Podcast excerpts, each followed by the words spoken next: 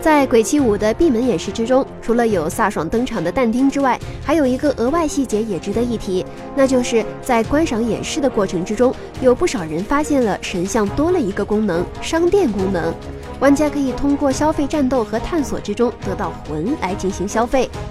但是更让人吃惊的是，这个商店的菜单之中，玩家也可以通过使用显示货币来兑换 OR 币。也就是说，如果你愿意，可以更早的强化角色。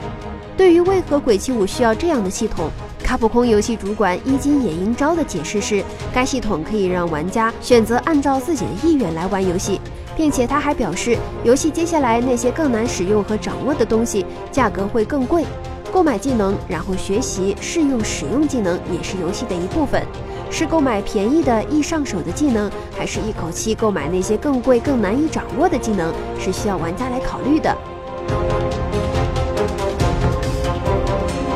不过，通过氪金快速解锁能力也不是什么新鲜事了。早在《鬼泣四》特别版之中，卡普空就已经应用了花钱省时间的设定。据悉，更多的游戏内微交易详情在二零一九年的春季《鬼泣五》发售时公布。